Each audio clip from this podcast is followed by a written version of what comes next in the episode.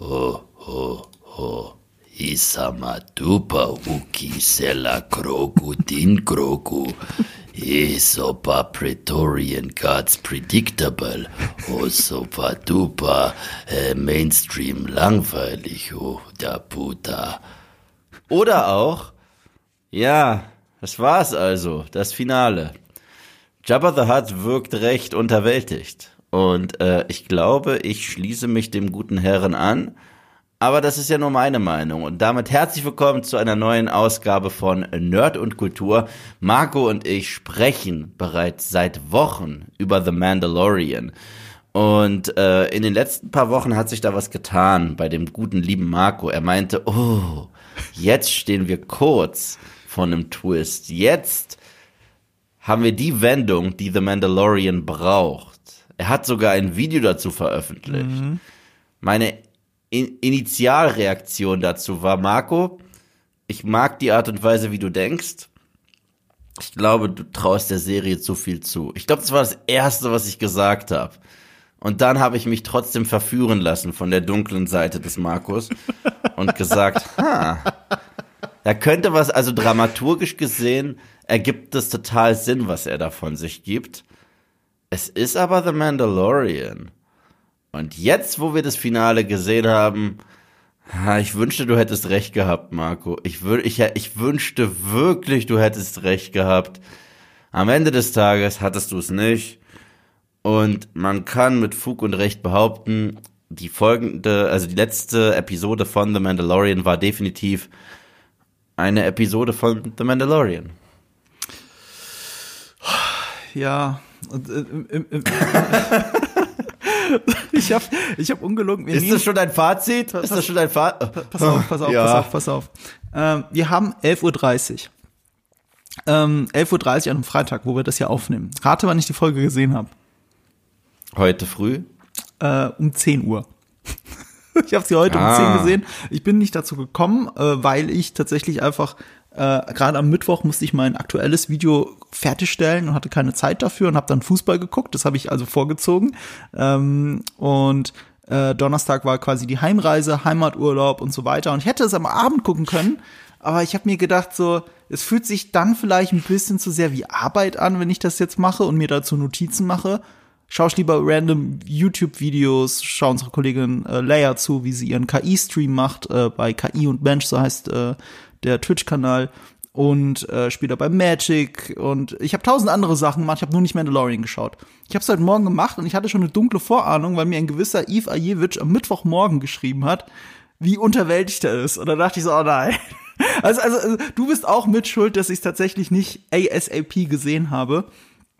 Und äh, vielleicht ist diese Folge und du sind natürlich der Grund, warum du jetzt diesen Podcast so eröffnet hast mit Jabba, weil es ist auch irgendwie sinnbildlich, es ist Fanservice. Und manchmal ist Fanservice sehr lustig und was sehr Gutes. Und manchmal ist es halt was sehr Schlechtes. Es kommt auf die Perspektive an, die man selbst dazu hat. Und äh, ich bin in dem Fall in der Perspektive des äh, Dramaturgen und nicht äh, des äh, enttäuschten Fantheoretikers, sondern sag wirklich, dramaturgisch war diese Folge so ein krasser Rückschritt für die gesamte Serie, alles, was alles, inklusive Book of Boba Fett, was nach dem zweiten Staffelfinale passiert ist, ist ein dramaturgischer Offenbarungseid. Also wir werden jetzt, es hat nicht nur mit der Wendung zu tun. Fuck die Wendung, habe ich halt, habe ich halt mich verarschen lassen, beziehungsweise ich habe zu viel erwartet, ich habe der Serie zu viel zugetraut, wie du gesagt hast. Fuck it. Aber wenn es wirklich um die Figuren geht, ist diese gesamte, alle, alles, was nach der zweiten Staffel passiert ist, ist so ein krasser Schritt zurück. Eine Rolle rückwärts. Und weißt du, jetzt bereue ich mein Video am Mittwoch nicht, dem ich den Vorzug gegeben habe. Ich habe ein Video gemacht, während alle über Thrawn geredet haben, während alle auch ich du hab dein Video haben, gesehen gestern über Ray, ne? Auch verständlich. Ja, du, ja, danke, dass du es gesehen hast. Ich meine, aber du weißt, worauf ich hinaus will, ne? Wir alle haben tausend Themen von den Star Wars Celebration. Äh, wir, wir haben ja einen ganzen Podcast darüber gemacht, über alle 13 Highlights plus Indiana Jones. Da war richtig viel, über das man hätte reden können. Aber ich habe mich entschieden dann, auch wegen unserem Podcast tatsächlich, ich glaube, ich widme The Acolyte in Video. Weil The Acolyte sich in der Prämisse schon mehr traut, als das meiste in Star Wars seit über 40 Jahren. Es gibt ganz wenig, was sich viel traut. Endor zum Beispiel traut sich sehr, sehr viel. Äh, The Last Jedi kann man dafür hassen oder dafür lieben, dass sie sich viel trauen. Ne? Äh, das war's dann auch schon. So viel gibt's nicht. Und The Mandalorian ist so eine krasse Rolle rückwärts. Das tut richtig weh beim Zugucken für mich. Ja, also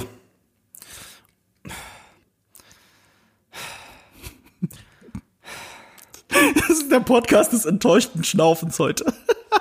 ähm, guck mal. Es ist nicht nur deine Allergie, die wir gerade gehört haben. Guck mal, das Ding ist folgendes. Ähm, ja. Es gibt etwas, was ich in Serien hasse. Okay? Es gibt etwas, was ich in Filmserien hasse. Mhm. Und das ist genau hier passiert. Es gibt fast nichts, was ich weniger mag, als wenn eine Serie ein Fass aufmacht. Ja. Und sagt, da kommt was. Nur um dann 45 Minuten später alles abgefrühstückt zu haben und alles ist wieder so wie vorher. Und es ist diesmal so krass wie noch nie zuvor passiert. Es ist alles genauso wie vorher.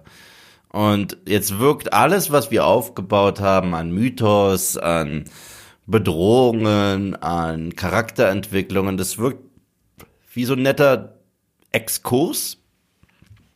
Haben wir halt gemacht. Äh, und deswegen hast du auch irgendwo recht mit dem, was du letztens gesagt hast. Diese Freak of the Week Episoden, die sind spaßig, deswegen guckst du The Mandalorian, neues Abenteuer, bisschen Hirn ausschalten, kleine, kleines Muppet-Baby mhm. und Typ in der Rüstung und Atmosphäre. Ich habe gesagt, ja, gebe ich dir recht, aber gleichzeitig, sie wollen ja mehr. Aber jetzt kann ich sagen, dass sie mit diesem Sie wollen ja mehr einfach nur eine gigantische Freak of the Week Episode über acht Episoden gezogen haben und das alles rückgängig gemacht haben. Und das finde ich doof. Das finde ich richtig doof. Mhm. Und äh, das erinnert mich tatsächlich an The Falcon and the Winter Soldier. Ja. The Falcon and the Winter Soldier, über die Serie mache ich mich so gerne lustig, weil es für mich die einzige Marvel-Serie komplett ist mit einer kreisförmigen Entwicklung. Ja. Also äh, am Ende, nur zur Erklärung, für die, die nicht wissen, was ich meine, am Ende von Avengers Endgame ist Bucky Barnes wieder vollkommen in Ordnung, psychisch. Sam Wilson kriegt den Schild von Cap, soll der neue Captain America sein. Und dann kriegen die beiden eine Serie. In der Serie hat Bucky Barnes auf einmal doch wieder psychische Probleme. Sam will den Schild von Cap nicht haben. Man lässt einen Bad Guy raus aus dem Knast, der in Civil War in Knast gegangen ist. Und am Ende ist Sam dann doch Captain America. Bucky hat keine Probleme mehr. Und der Bad Guy ist wieder genau in dem Knast, in dem man ihn zurückgelassen hat. Abgesehen davon haben wir fragwürdige, sehr fragwürdige politische Messages, wie zum Beispiel, wir sollten Terroristen nicht Terroristen nennen, obwohl sie Menschen anzünden, foltern. Aber sie machen das ja im Namen der guten Sache. Es war im Grunde die gute Sache ist, die ist, ist freie Miete. Das ja, genau, dazu. genau. Freie Miete. Es ist mietfreie Leben. Also sie haben sich, sie haben sich in Häuser gesetzt, die ihnen nicht gehören. Und jetzt kommen die Besitzer zurück und dann sagen die, was für eine Sauerei, die zünden wir alle an. Und selbst der Satz von Sam Wilson am Ende, er steht da vor Senatoren, die gerade als Geisel gehalten worden sind. Er sagt, you, you've gotta do better. Und ich so, das ist keine Lösung. Was sollen sie besser machen? You've gotta do better. Das ist dieses Don't ask question, just consume product and then get excited for next product. Ich, okay, also du hast ja gar keinen konstruktiven Vorschlag. Du sagst, macht's besser. Und ich, ich weiß noch, als Cap in, in The Winter Soldier gesagt hat, äh, äh, der, der Preis für Freiheit ist hoch, aber es ist ein Preis, den ich bereit bin zu zahlen und äh, meine eigenen Hände sind sicherer als die einer Regierung. Das war zumindest eine Aussage. Und das ist jetzt einfach. Hm, Vor allem, es geht nicht darum, besser. ob wir für die Aussage sind oder nicht, aber sie hatten Argumentationsgrundlage und du kannst sie diskutieren. Das andere ist einfach ja. nur eine Message rausdröhnen, die gar keinen Sinn ergibt. Überhaupt nicht. Und dann, und dann, wenn man ihn fragt, was, äh, und sagt man, du verstehst es nicht, und dann sagt er, ich bin schwarz und Captain America, was verstehe ich nicht? Und ich so, das sind zwei ganz unterschiedliche Sachen. Das hat gerade das eine hat gerade mit dem anderen überhaupt nichts zu tun, aber okay. So, also die Serie wurde geschrieben von Fünfjährigen, habe ich das Gefühl. So. Und äh, naja. Was mich zurückbringt zu The Mandalorian. Weil ich wusste für einen kurzen Moment nicht, welche Serie du meinst. Das ist, das ist gerade, weißt du, ich habe ich hab's gerade getwittert, während ich auf dich gewartet habe, obwohl ich später in den Call gekommen bin, to be fair. Ich war nach dir drin, aber ich habe so den kurzen Gedankenblitz gehabt, ich muss mein altes Mandalorian-Zitat rauskramen, das ich, glaube ich, irgendwann zur zweiten oder zur ersten Staffel getroffen habe. Ich habe irgendwann gesagt, The Mandalorian ist 100 Millionen Dollar teurer Fanservice. Und genau das habe ich getwittert. Mandalorian bleibt 100 Millionen Dollar teurer Fanservice. Aber weißt du was? Ich gehe sogar noch einen Schritt weiter. Ich finde, diese Episode war nicht mal so viel Fanservice. Nicht mal das gebe ich der Folge. Weißt du, Fanservice. Entschuldigung, hab gerülpst. Das kommt drauf an, welchen Fanservice du erwartest als Fan. Nein, guck mal, guck mal, Fanservice war für mich die komplette zweite Season. Ja, es war zwar nett, es war mega nett und die, die meisten Fans haben diesen Service auch gerne angenommen, aber ich sag mal so, wenn man sich so die Reaktion im Internet anschaut, also sowohl unter meinen Videos als auch viel, unter vielen anderen, die meisten Fans, die sagen so, ja, also ich höre selten, boah, das ist mega scheiße, aber ich höre nicht super, weißt du? Du redest von der dritten. Äh, nee, jetzt, jetzt von Ja. der dritten, ja. Ja, genau. Aber äh, in Season 2 gab's halt Fanservice galore, aber es war halt so viel Fanservice, dass es schon wieder Spaß du, gemacht du, hat. der, der Wen Punkt ist aber, der Punkt bei dieser Aussage ist, Fanservice ist wertungsfrei. Fanservice kann gut oder schlecht sein.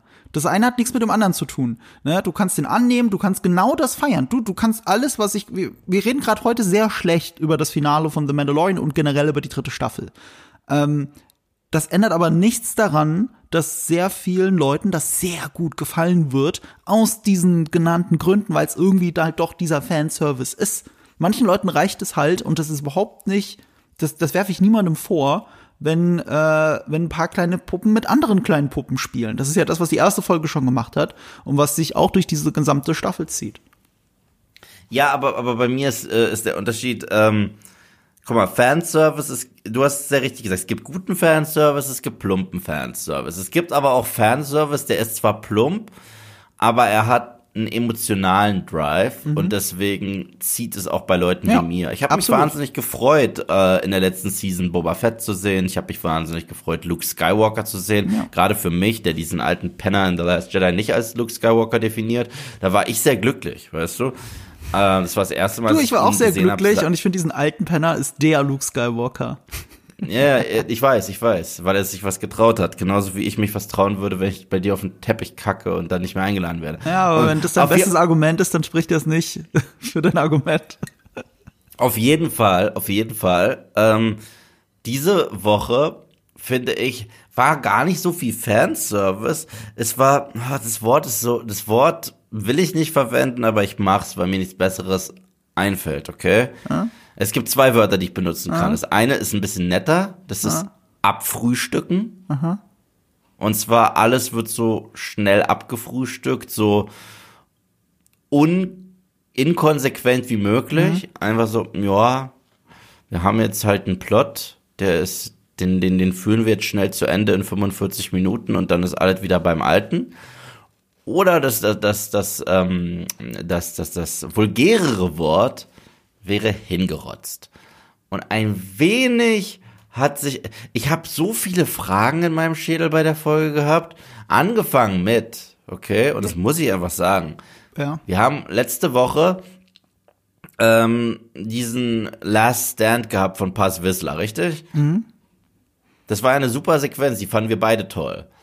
Und wir fanden es auch toll, dass so die Schlacht das erste Mal an Moff Gideon ging und was sie mit ihm gemacht haben, dass sie ihn zurückgebracht haben und Worldbuilding hast du nicht gesehen. Mando, Din Djarin wurde entführt und in einen Debriefing-Raum sollte er geschickt werden. Da dachte ich mir auch direkt, warum wird er entführt? Warum? Was wollen sie von ihm? Ich meine, das ist ja was Spezielles. Sie killen links und rechts alle, ihn wollen sie. Und nach dieser Folge kann ich sagen, sie haben ihn entführt, weil er die Hauptfigur ist und er darf ja nicht sterben. Das ist der einzige Grund. Ja. Es gibt gar keinen Grund dafür, dass sie ihn entführt haben. Es war Ja. einfach, weil es ist doch Mando. Das ist der Grund. Ja. Und das sind so diese Sachen, wo äh, der Plot anfängt, stümperhaft zu werden. Das ist das gleiche wie Boba Fett geht zur Salakgrube, um zu gucken, wo das die Rüstung ist, mit der er rausgekommen ist. Das ist für mich genau das Gleiche. Das ist so offensichtlich konstruiert und es ist ja gar nicht schlimm. Fast jede Serie, fast jeder Film hat ein bisschen Plot Convenience und Plot konstruierte mhm. Sachen, damit das, dieses Konstrukt irgendwie funktioniert. Es ist aber die Kunst und das Talent von talentierten Drehbuchautoren, dass es uns nicht ins Auge schießt. Mhm. Und das hat mir nicht nur ins Auge geschossen, das hat mir in die Eier getreten. Mhm. Und das ist aber wirklich, also du, ey, diese Folge ist so heftig, was Plot Convenience angeht. Wir müssen sie ja. gar nicht vorwegnehmen, weil wir werden chronologisch da durchgehen. Ähm, ich bin eigentlich ungern einer dieser Fans, ne, die die die Plot Convenience, die Plot Armor immer mit dem Finger drauf zeigen und sagen, ja, guck mal, wie doof das ist. Ne? Äh, Star Wars macht das seit 1977. Das das ist nichts Ungewöhnliches für Star Wars. Aber in dieser, weißt du, in 40 Minuten so viel schlechtes Writing zusammenzudrücken, mir muss nie wieder jemand, der The Mandalorian gut findet, und ich finde The Mandalorian okay, in Case of the Week finde ich es richtig gut sogar, mir muss aber nie wieder jemand, der diese Serie bis aufs Blut verteidigt, erzählen, dass die Sequels voller Plot Convenience sind und schlecht geschrieben sind. Weil wenn du die Sequels für schlecht geschrieben hältst, dann kannst du mir nicht sagen, dass The Mandalorian viel besser geschrieben ist. Ich halte beides für ziemlich schlecht geschrieben. Ja, aber das sage ich ja damit. Also du kannst auch beides ähm, für schlecht halten. Du kannst aber nicht das eine hochhalten und das andere nicht. Kannst du trotzdem, weil es trotzdem eine Geschmackssache. Nee, das aber, ist eine Geschmackssache, ob es dir gefällt oder nicht. Aber du kannst nicht sagen, ja, genau, Plot Convenience, hier ist okay, bei dem anderen ist es aber der gro das große Böse. Ja, stimmt, stimmt. Das meine ich stimmt. damit. Ich, ich, sag, ich sag's mal auch so, die Plot Conveniences, die fand ich ja am schlimmsten in The Rise of Skywalker. Ähm, ja, absolut. Die Plot Holes fand ich am schlimmsten in The Last Jedi. Und die äh, und am konstruiertesten ist für mich nach wie vor Rise of Skywalker. Das ist das konstruierteste, was ich je gesehen habe in Star Wars. So je. Aber ähm, Mandalorian Season 3 ist halt wirklich, also ich bin, ich bin, ich bin echt enttäuscht, ähm, mhm. weil es ist, es ist auf der einen Seite, ähm, sollte man diese Sachen nicht zu krass miteinander vergleichen. Was ich ja, für mich war das die Stärke von The Mandalorian. Wenn ich die so gegen die Sequels gehalten habe, dann lag das für mich in der simplen Natur von The Mandalorian. Es war simpel, aber äh, es war simpel, aber gleichzeitig komplex. Mhm. Und das, äh, das sind nicht zwei Sachen, die sich ausklammern. Weißt du, du kannst simpel und komplex zugleich sein. Wenn du einen Typen hast, der sein Geld damit verdient, Leute abzuknallen und auf einmal wärmt sein Herz auf, als er dieses kleine Baby sieht. Du, ich wollte gerade sagen, emotional komplex. Genau. Emotional also, komplex, ja, nicht Storytelling. Du, du, ja. es, es gibt immer Unterschiede zwischen was, wie ist deine Story? Ist sie plot-driven oder mhm. ist sie character-driven? Mhm. Zum Beispiel. Das ist ja so, sowas, was, was Nolan, ähm, seine härtesten Kritiker ihm vorwerfen und in äh, vielen Fällen haben sie recht, am krassesten bei Tenet. Mhm. Äh, es ist so plot-driven, dass manchmal die Charaktere einfach nicht existent sind. Weißt du, wie bei Tenet. Mhm. Tenet hat keine richtigen Figuren. Und das ist ein großes Problem. Ähm, ich persönlich äh, interessiere mich eh immer mehr für Character als für Plot. Äh, deswegen liebe ich ja auch die Sam Raimi-Trilogie. Ich finde, die hat auf Charakterebene das komplexeste Spider-Man-Storytelling äh, ever. Und der Plot ist so simpel gehalten, damit du dich den Figuren widmest. Und äh, das, das machen auch, das macht auch eine deiner Lieblingsserien, äh, Firefly. Mhm. Der Plot ist richtig simpel, mhm. aber die Figurenzeichnung, die ist gegeben, weil das, das gibt ja, weil mhm. durch den simplen Plot hast du die Möglichkeit, spannende Charakterdynamiken zu erzählen, weißt du? Und der Firefly-Vergleich ist gerade richtig gut für The Mandalorian, weil wir hatten ja schon bei der ersten Staffel ja festgestellt, da gibt's ja Firefly-Vibes. Ne? Ja. Eine Crew, die zusammengestellt wird und so weiter. Firefly hat einen sehr simplen Plot, der Case of the Week ist. Aber Firefly hat einen emotional Character Arc, der von der ersten Pilotepisode bis zur vorerst letzten und vor allem bis zum abschließenden Film geht. Ja, und nicht nur das, nicht nur das. Die Parallelen schreiben sich von selbst. Ähm, Malcolm Reynolds und äh, Din Djarin haben eine Menge gemeinsam.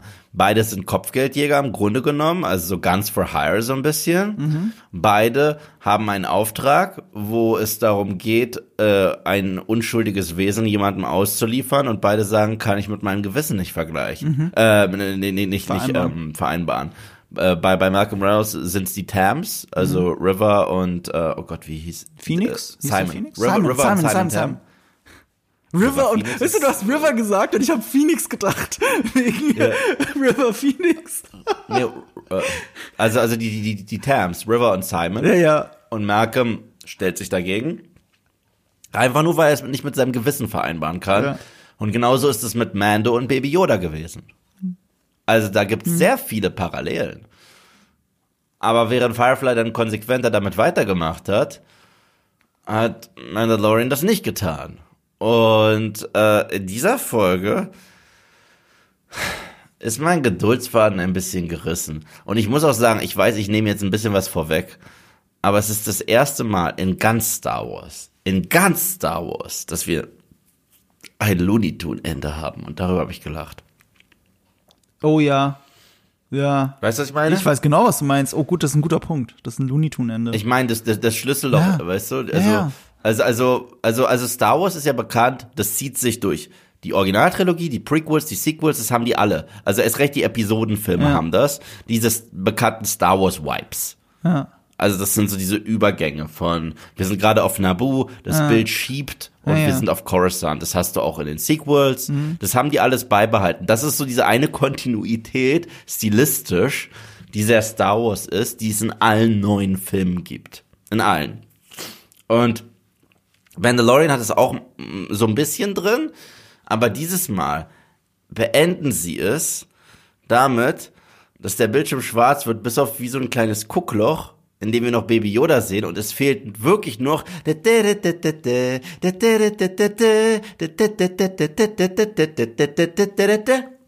That's all, folks. Und ich, das ist gerade nicht passiert. Doch. Ja. Das ist Looney Tunes, du hast absolut recht. Äh, Ich werde dir genau diese Idee, ich gebe dir jetzt den Credit dafür, werde ich klauen für mein Spoiler ohne Spoiler äh, Instagram-Posting. Das ist eine sehr gute Idee.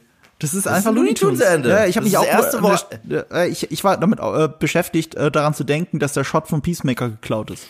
Also, also es ist, Nein. es ist nicht normal, dass, ähm, nee, davor, weißt du, die ganze Fahrt.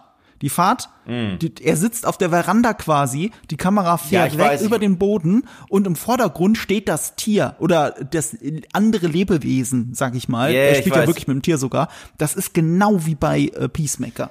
Aber, aber, aber ich glaube, ich glaube, da, erneut, äh, draußen der Serie zu viel zu. Ich glaube nicht, dass die bei Peacemaker geklaut haben. Ich glaube, die haben einfach ein Looney Tunes Ende genommen. Fertig.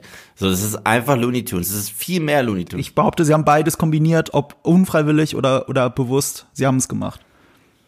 Und da kam ich ja nicht klar. Also da hat wirklich die Musik gefehlt. Und Baby Yoda hätte so machen müssen.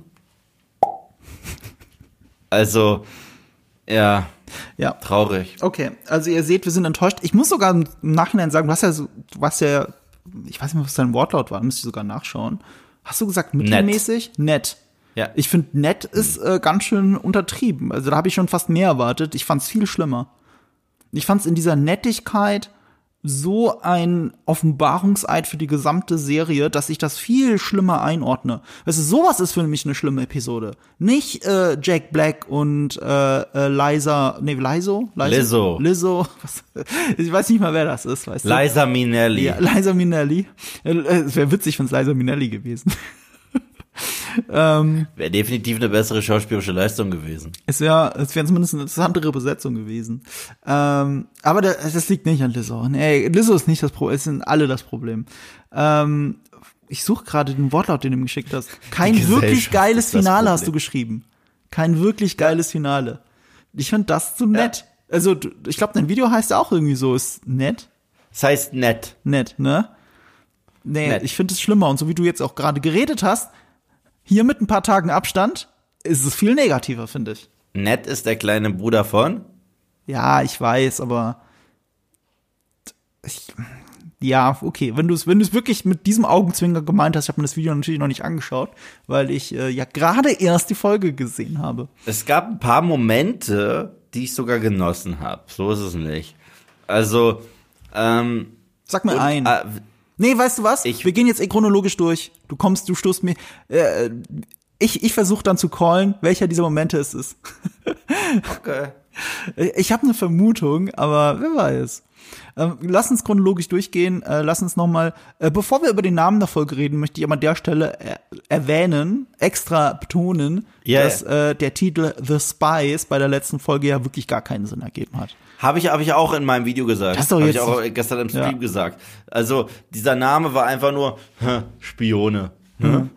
Also, also ich habe ja auch dann viele How Versuche von? Erklärungen gehört. Einer hat geschrieben, nee, ich habe sogar zwei haben das behauptet. Ja, das äh, steht für die Leute, wenn die ja auf dem ähm, Planeten Die Späher. die Späher, ne? Und da habe ich gesagt, das Wort, das du suchst, heißt Scouts. Das ist nicht Spione Ja. bedeutet nicht, dass ich dass ich etwas äh, ausspähe, so wie da. Das ist das ist einfach das falsche Wort, auch in englischen Benutzung, ne? Es ist ich meine, im Deutschen würdest du nicht ausspionieren sagen, aber ich glaube, im Englischen würdest du es auch nicht sagen. Du bist Native Speaker. Das ist halt einfach, es ergibt keinen Sinn. Der, der Sinn muss für mich erst noch gefunden werden. Vielleicht ist es, nee, Ablenkungsmanöver traue ich ihnen schon gar nicht mehr zu. Ich weiß nicht, was das soll. Ich, ich will gar nicht drüber nachdenken mehr. Ich bin einfach nur verärgert, wie blöd das alles ist. Und ich bin nicht mal verärgert, ich bin nicht mal verärgert, weil meine Theorie nicht stimmt, sondern weil weil es wirklich blödsinnig ist. Dann nenn die Folge doch anders. Na, ich, ich äh, musste danach direkt an dieses eine Meme denken, das ich schon häufiger in Videos geschnitten habe und das auch gefühlt ein Cameo in jedem Livestream mittlerweile hat, und zwar das Meme von Red Letter Media. Don't ask questions, just consume product and then get excited for next product. Das ist genau das. Ja, aber gut, der Titel hat ja nichts damit zu tun mit dem Product und Get Doch, Excited. doch, doch. Achso, mein Gott, Get Excited. Okay, okay, ich, I, see what you Ja, ja. Äh, oh, oh, Also, also wenn, wenn, wenn du irgendwann, während du bombardiert wirst, einfach mit Zeugs eine Frage stellst, dann wird dir dazwischen gegrätscht und gesagt, stell keine Fragen. Sei, sei heiß auf das, was als nächstes passiert. Ich muss zugeben, an einer, du, diese Episode hat dafür aber den passenden Titel. Ich habe ja, wir haben ja gesagt, äh, das ist ein bisschen ein Kreis, ne? Also dramaturgisch, wie bei Winter Soldier. Das heißt The Return, oder? das heißt The Return, die Rückkehr. Ja. Chapter 24. Das ist wenigstens ja. fair. Das ist, das ist, das ist, das ist diesmal kann man, kann man den nicht äh, False Advertisement ähm, äh, unterstellen. Das Nee, kann man, das kann man nicht. Nee, dafür nicht. Also umso erschreckender, dass es der selbe Regisseur ist, Rick Famuyiwa, äh, Jiba, der übrigens ja auch an Ahsoka beteiligt ist und mittlerweile Executive Producer bei The Mandalorian ist. Das heißt, dieselben Leute, die euch dieses Finale gebracht haben, sind auch die, die euch Ahsoka bringen. Und deswegen bin ich nicht ganz so hyped drauf, wie ich vielleicht sein sollte. Einer der vielen Gründe. Und ich muss jetzt auch langsam mal sagen, manchmal sollten Showrunner einfach leise sein. Weil, wenn ein John Favreau und Crow sich hinstellen und sagen, boah, nächste Woche wird's so emotional, ihr werdet Taschentücher brauchen. Stimmt, das haben die gesagt auf der Celebration. Das ne? haben die gesagt. Aber ich Also weiß nicht, wofür. Ich habe die Episode geguckt und dabei ein Croissant gegessen, ja. Und ich hatte ein Taschentuch und das habe ich nur benutzt, um mir den Mund abzuwischen, weil ich ein bisschen Schokoladenmund hatte. Also, also dafür viel, also dafür vielen Dank.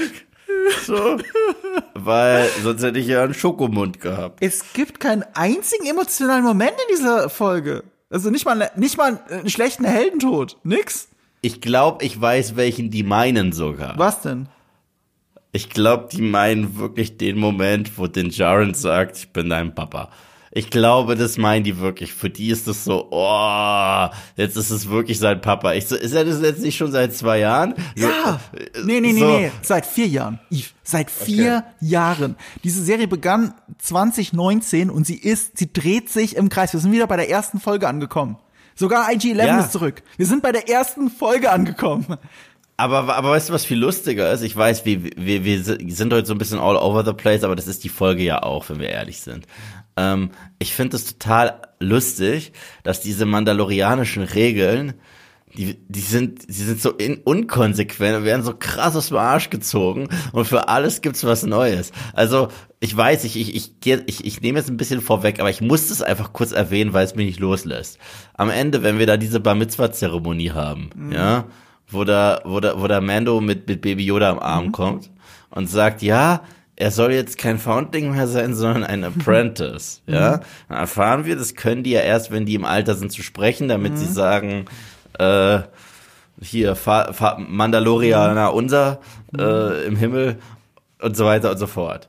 Und dann, dann sagt, dann sagt sie, oder wenn die Eltern das Erlaubnis geben, die Erlaubnis geben. Ich so, ach so, das geht auch. Cool. Und dann, hm, Oder der Erziehungsberechtigte. Es geht noch weiter. Ja, ja. Also er braucht einen Mutti-Zettel. So, es ist so, es ist so wie wenn du in Berlin mit 16 Jahren feiern gehen willst, da, da brauchst du so einen Mutti-Zettel. Und, äh, da, und, und, oh, und dann, dann sagen die, aber wer weiß denn, ob die Eltern überhaupt noch leben oder ob wir die je finden? Oh, was für ein Problem. Und dann sagt Mando, aber dann bin ich einfach sein Papa und adoptiere ihn. Und dafür muss er nicht irgendwie durch drei Kreise springen und ein Nashorn fisten oder so, damit, damit die Mandalorianer damit zufrieden sind, sondern es einfach nur sagen. Mhm. Und dann heißt es, this is the way und es ist alles okay. Und ich, was? Ja. Wirklich? Und, und da sind wir wieder an dem Punkt, wessen, bei welcher Art von religiösen Gruppe ist es okay, wenn ein Leader sich einfach neue Regeln aus dem Arsch zieht und alle akzeptieren das? Scientology. Bei einer Sekte. Und da kannst du dir alles ausdenken. Du musst dir nur angucken, was. Ey, was ich so neulich so faszinierend fand, ich meine, das ist jetzt ein altes Thema, ne, South Park, aber ähm, also altes Thema, die Scientology-Folge von South Park. Die ist super mit Tom Cruise trapped in the closet. Man kann nicht genug betonen, wie genial diese Folge ist. Äh, ich, mir ist es, glaube ich, als TikTok neulich noch mal über den Weg gelaufen. So viele Scientologen wissen gar nicht, was sie eigentlich wirklich glauben, weil du musst in der mhm. Scientology-Hierarchie musst du bestimmte weiß, Stufen weiß. erreicht haben. Das wissen ja nicht alle. Ich, deswegen sage ich jetzt. Ich wurde doch schon mal rausgekickt aus aus aus aus aus dem äh, reinen Gebäude. Echt? Warum? Ja. Also warum warst du drin? Aus Spaß. Ich kann mir schon denken, warum sie dich rausgekickt haben. Aber ich habe nur eine Frage gestellt. Was für eine Frage Und hast danach du Danach wurde ich rausgekickt. Was für eine? Naja, ich habe diesen Test machen lassen, ja. diesen Stresstest. Ja. Da habe ich halt auch richtig dick auf, auf die Tränendrüse gedrückt und gesagt, oh ja, wenn ich da an das Verhältnis zu meinem Vater denke, mhm. oh nein, wie krass das ausschwingt. Und die, aha, aha. Das war halt kompletter Bullshit, mhm. weil ich habe eigentlich gerade ans Kacken gedacht oder so. Und, äh, und, und, und dann habe ich mir dieses Buch angeguckt und da stand Dianetik mhm. und da war so ein Vulkan drauf mhm. und darüber stand L. Ron Hubbard. Dann bin ich stehen geblieben, habe ein ganz ernstes Gesicht gemacht und habe gesagt, halt, Elron, Berg, Elron, Vulkan. Schreibt ihr das nächste Herr der Ringe Buch? Und dann bin ich rausgeflogen. Okay. Ich dachte, du hättest ja. eine, eine, eine, eine ernste philosophische Frage gestellt, die sie vor Probleme stellt. Nee. Nach dem Motto, stell keine Fragen. Aber, aber das ist der Punkt bei Scientology. Du, ähm, Faire Frage, sorry. Du musst erst eine bestimmte Stufe erreichen, damit du die volle Lehre überhaupt gesagt bekommst. Du weißt sie lange Zeit ich nicht, weiß, dann bist du weiß, aber schon weiß, zu du, tief du, drin. Du, du musst ein, das heißt, lebendiger Tetan werden. Mhm. Genau. Ja. Ja, und, und weiß, das ist weiß. die große Kunst hinter dieser, dieser South Park Folge. Sie hat Leuten, die schon an Scientology, die schon Mitglied bei Scientology waren, erst gezeigt, woran sie eigentlich wirklich glauben. Und das war das Verrückte daran. Und ja, ich bin immer wieder bei dem Sektenthema bei The Mandalorian, was da offensichtlich niemals eine Rolle spielen wird. This is the way, fertig. Aber genau das ist es halt, was mich so stört. Weißt du eigentlich, dass es eine zweite Episode gibt, eine Follow-up zu dieser äh, Scientology-Episode? Nee, das wusste ich nicht. Aus welcher Staffel? Äh, Staffel 10, weil Isaac Hayes, das ist ja der Typ, der Chef gesprochen hat. Ach so, ja, die, ne? das, okay, ja, das kenne ich, äh, weil, weil er ja Scientologe war und dann haben sie ihn rausgeschrieben und die ganze Folge beschäftigt sich damit, dass er eben nicht mehr Teil dieser Serie ist und das ist der Meta-Kommentar auf Isaac Hayes und seinen Scientology-Glauben. Ja, weil er hat sich dem Super Adventure Club angeschlossen. Ja, und der stimmt. Super Adventure Club ist fast das gleiche wie Scientology, nur dass sie um die Welt reisen und Kinder missbrauchen. Und, und, und, und was hat uns Mandalorian gesagt? Das ist der Space Adventure Club. Ja, ja, ja. Das ist die Aussage am Ende. Das ist der Space Adventure Club und dann kommt der Looney Tunes Shot. Was ich auch nicht verstehe ist, also Mando soll jetzt am Ende mit Grogu sich verpissen und sein Training beginnen. Ja? ja. Aber der andere kleine Junge, der gerade Apprentice geworden ist, mhm. der darf bleiben. Bei den allen.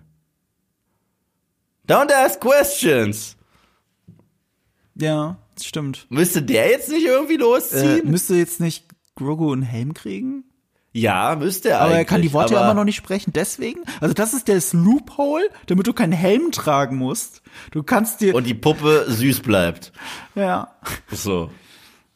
Ja, egal. Okay, ich sag, Regeln sind ich sag dir einfach, welchen. Okay. Lass, lass uns jetzt chronologisch durchgehen. Da gibt's ja nicht nur Sachen zu ranten. Äh, ich fange mal an mit einem der Opening Shots. Das ist doch cool, wenn ein Mandalorianer Richtung Himmel Richtung Himmel steigt.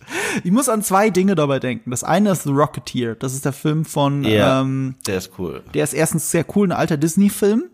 Äh, ich war übrigens auf der Disney 100 Ausstellung in München bei der Eröffnung. Äh, die ist bis September hier und wandert dann durch verschiedene Städte in Europa. Ich weiß nicht, ob sie auch nach Berlin kommt. Da werden 250 Exponate aus 100 Jahren Disney-Geschichte ausgestellt und darunter der Original Rocketeer-Helm. Ein kleiner Fanboy-Moment von mir. Das, das regt mich, das, das begeistert mich mehr als der Iron Man-Helm. Was ironisch ist, weil, also der Rocketeer ähm, äh, war ja quasi wie eine Comicbuchverfilmung, zu dem es aber keinen Comic gab. Es wirkt aber Ja. so. Anfang der 90er ist es, glaube ich, entstanden mit Timothy Dalton al- als Bösewicht. Ähm, und äh, den Film Rachel Weisz ist, glaube ich, drin. Nee, nee, nee, Jennifer Connelly. Ja, stimmt. Sorry, sorry, du hast total recht. Ja. Und der Regisseur von The Rocket Man ist ja, warum fällt mir jetzt der Name nicht ein, ist der Quasi-Erfinder von Boba Fett. Ähm, Ja, ja. Der hat ja auch Regie geführt bei A Rocketeer dann. Er war Art Director, jetzt gleich habe ich den Namen. Das ist der von Jumanji, der Regisseur. Joe Johnston. Joe Johnston hat Regie geführt. So, und Joe Johnston, also dieser Shot wird wirkt sehr wie bei Rocketeer, aber auch aus einem anderen Film kennen wir das ganz gut, nämlich aus Iron Man. Das ist ja quasi der gleiche Moment im Finale, als Iron Man quasi gegen Himmel steigt, so hoch wie es nur geht, in der Hoffnung, äh, Jeff, äh, hier den Dude abzu, abzuschütteln, Jeff Bridges. Und äh, wer hat Iron Man geschrieben und inszeniert, den ersten? Es war natürlich ähm, John, Favreau, der diese Folge geschrieben hat. Und nicht Dave Filoni. Ja, aber, aber weißt du, woran ich denken musste? Du musstest an The Rocketeer denken. Weißt du, woran ich denken musste? Woran? Du kannst jetzt also vom Planeten hochfliegen, den Orbit quasi verlassen, ans Schiff kommen, aber du kannst dem Flugsaurier nicht hinterherfliegen, ohne dass dein Jetpack alle ist. Zwar von allen, ne? Es war ja nicht nur von einem, deswegen ist Ja. das schon ganz schön plot convenient. Ich habe mir auch Don't gedacht, oh, ihr macht gerade, ihr macht gerade ganz schöne viele Loopholes auf. Das ist so ein bisschen, ich meine, das kann man ja The Last Jedi zu Recht vorwerfen, ne? Mit dem mit dem Lightspeed Chip. Ihr macht gerade etwas auf, was ihr lieber nicht aufmachen solltet, eine Büchse der Pandora. Äh, für den Moment, nur war der Moment halt unglaublich gut in The Last Jedi und hier war jetzt nicht unbedingt nötig. Er hätte auch zu einem Raumgleiter zurückfliegen können und wieder hoch, aber ja, ist doch wurscht. Es ist alles wurscht anscheinend gerade. Äh, aber es ist ein schöner Shot und es hat sehr an Iron Man erinnert, deswegen habe ich es mir notiert. Und äh, Weißt, wei- weißt, weißt, du, woran, weißt du, woran mich das erinnert? Das erinnert mich an einen richtig lustigen Kommentar. Und zwar, ich habe letztens wieder, es gibt so ein sehr witziges Video von Max Landis, ist es tatsächlich, der hat damals ein Der Sohn von John Landis, ne? Genau. ja, von dem Regisseur von Beatles, äh, Blues Brothers. Der hat einen 16 Minüter gemacht zu dem Comic The Death and Return of Superman. Wenn du das nicht gesehen hast, ist ein Nerdtraum. Du meinst die Doku? gesehen Haben. Nein, nicht die Doku. Sondern? Es ist quasi ein Comedy-Skit, wo er nacherzählt, was da passiert ist und es auch nach Schauspielern lässt, teilweise von Mandy Moore, Elijah Wood. Ach echt, Super. okay. Ist großartig, weil dieser Comic ist das Absurdeste, was es je gegeben Mhm. hat, ja. Und er kommt zur Conclusio, um, the, death and the, the death and return of Superman didn't kill Superman, it killed death. weil nachdem das passiert ist, hat Tod gar keine Bedeutung mehr in Comics gehabt. Und jeder kam immer wieder zurück, egal wie häufig der getötet wurde, ja. Und äh, weil es halt so viele Plotholes gibt und so viele Sachen aus dem Hintern gezogen ist, äh, wurden, hat er da so, so, so, so ein Skit. Das erinnert mich an etwas, was mich mein Vater mal äh, gefragt hat, ein Gespräch mit meinem Vater. Und zwar, Kleiner, wie tötet man Vampire? Sonnenlicht, Flock ins Herz, Knoblauch? Nein, wie immer du willst, denn Vampire existieren verflucht nicht, äh, nicht wirklich. Deswegen kannst du dir alles ausdenken. Und ja, genau das ist jetzt gerade in The Mandalorian. So, es ist eh egal, weil es ist fiktiv, kannst du machen, was du willst. Ja, also das ist ein bisschen die Maxime, die wir ja auch am Ende mit IG-11 gesehen haben. Äh, ich versuche gerade zu umreißen, was das jetzt mit dem Anfang zu tun hatte. Nix. Jetzt, Du hast äh, gesagt, dass Pandoras Büchse aufgemacht Ach so, wurde. meinst du das? Ah, jetzt okay. Siehst du, wenn, wenn deswegen, Eve abschweift, dann hat das immer eine Connection, einen Kontext zu allem, was wir gerade vorher gesagt haben. Uns kann keiner vorwerfen, dass es keinen Sinn ergibt. Ähm, und genau wie du gesagt hast, dramaturgisch ist es dieses, äh, dass Mando sich sofort befreit nach eine Szene später. Mm. ist halt, äh, zeigt, wie egal halt vieles ist. Es muss ja nicht alles eine Bedeutung haben, aber, aber der Grund, warum das hier so ist, wie du gesagt hast, es gibt, äh, es ist die reine Plot Convenience. Obwohl ich muss sagen, das war ein, einer der Momente, die mir gefallen haben, dass endlich mal wieder ein bisschen Action mit den Jaren gab. Das habe ich auch in meinem mhm. Video gesagt.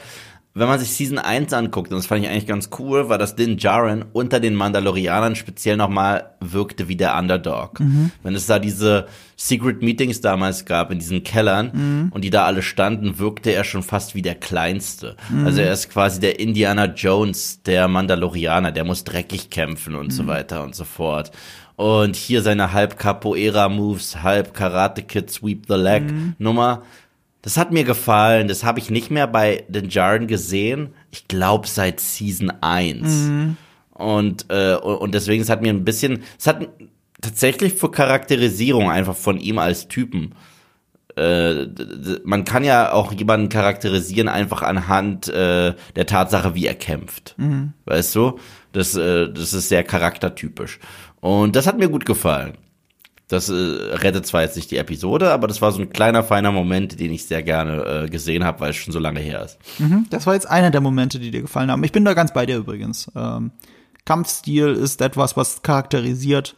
Denk nur an Cowboy Bebop, an das Original, dass äh, Spike Spiegel äh, den Kampfstil von Bruce, äh, Bruce Lee hat. Das, John ähm, Wick.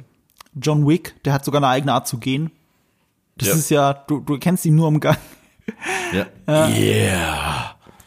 Ich habe ihn ja noch mal gesehen übrigens. Äh, er hält auch, auch, beim zweiten ich Mal. Ihn, ich habe ihn auch zweimal gesehen. Ich, das ist äh, einfach ein geiler Film. Der, also ich sag's jetzt schon, der ist in meiner Top 10 des Jahres. Ganz klar. Meiner auch. Definitiv. Ja, also, ganz klar. Ja, darauf kommen wir dann am Ende des Jahres nochmal zurück, aber äh, die Aussage hält stand, bester Actionfilm seit Jahren. Ja, ja. da gehe ich komplett mit. Wenigstens das. So, äh, ähm, du hast ja schon gesagt, hier diese Befreiung, ne, das war wieder sehr convenient. Das ist natürlich auch plot convenient, dass natürlich dann Grogu im richtigen Moment äh, wieder den Tag rettet. No. Wie konnte der denn no. da unerkannte? Ach, no. ist auch egal. Äh, äh, Don't ask questions. Ich habe mir nur eine Sache noch aufgeschrieben, weil ähm, ich habe, ich guck's ja immer mit Untertitel. Äh, nur, äh, ich finde Mandalorian ist ja schon sehr gut verständlich, aber falls mir irgendwas Wichtiges entgehen sollte, habe ich lieber einen Untertitel noch mit drin. Und mir ist im Untertitel aufgefallen, äh, weil in Englisch hast du immer mit äh, für Hörgeschädigte automatisch mit drin, wenn du auf äh, Disney Plus auf Englisch stellst, was nicht einfach nur die Sprache, sondern auch die Geräuschbeschreibung.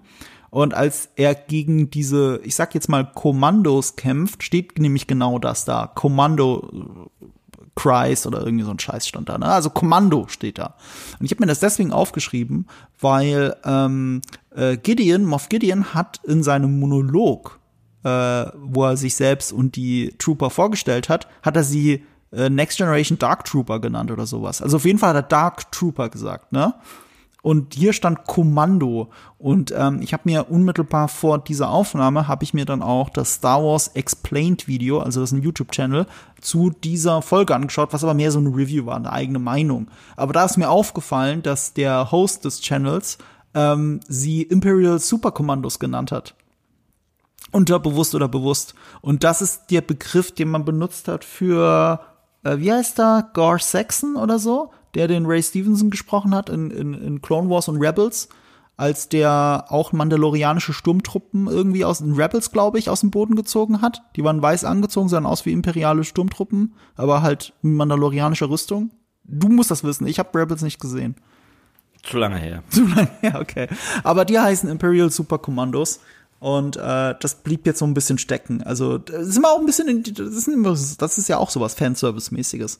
Du nimmst die Mandalorianer, verbindest sie mit den Sturmtruppen, weil Fans lieben ja beides. Und dann ist das auch noch ein Rückbezug auf Rebels oder und oder Clone Wars. Das ist auch Fanservice. Ja, das sind so Sachen, die ich damit gemeint habe. Deswegen habe ich das jetzt hier getroppt. Äh, und selbst er hat, und da möchte ich nochmal Star Wars Explain zitieren, hat sich auch frustriert über das Finale geäußert, obwohl er auch Spaß hatte, aber hat sich frustriert geäußert und ich habe mir das extra aufgeschrieben. Er hat gesagt, it's going nowhere. Diese Szene ist mhm. stellvertretend für alles, wofür The Mandalorian in der dritten Staffel gerade steht. Es geht nirgendwo hin. Es dreht sich im Kreis. Wir kommen mhm. da an, wo wir gerade noch waren. Diese, wenn es nach fünf Minuten, wenn du da abgeführt wirst, das, das führt einfach nirgends hin, dieser Plot. Äh, sie, sie übersteigen es sogar, äh, weil, das fand ich ein bisschen, also du hast ja auch von Plot Convenience geredet. Moff Gideon weiß, wo die sind.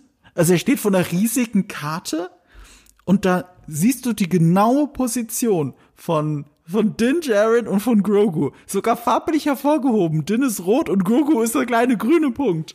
Sie wissen genau, wo die sind und trotzdem laufen die Wachen so patrouillierend und nichtsahnend an denen die ganze Zeit vorbei in mehreren Shots.